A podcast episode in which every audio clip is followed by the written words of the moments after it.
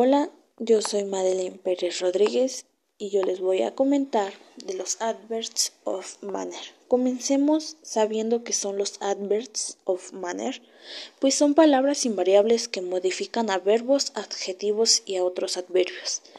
Nos preguntaremos así también cómo se utilizan, pues estos se utilizan para indicar cómo se desarrollará una acción se colocan generalmente después del verbo principal o después del complemento del objeto.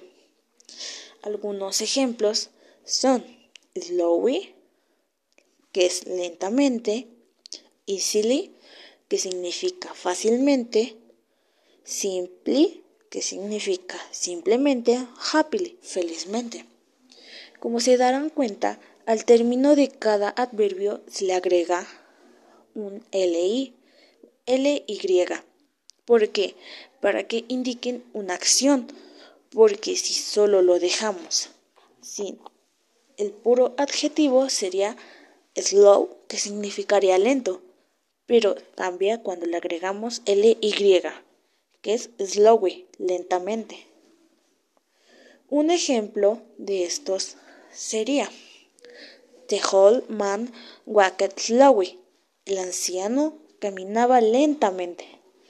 Otro ejemplo sería She moved slowly and spoke quickly, que significa ella se movía lentamente y hablaba bajo. Bueno, espero y haya quedado claro el cómo se utilizan y después de cada de qué palabras va las letras L y. Gracias.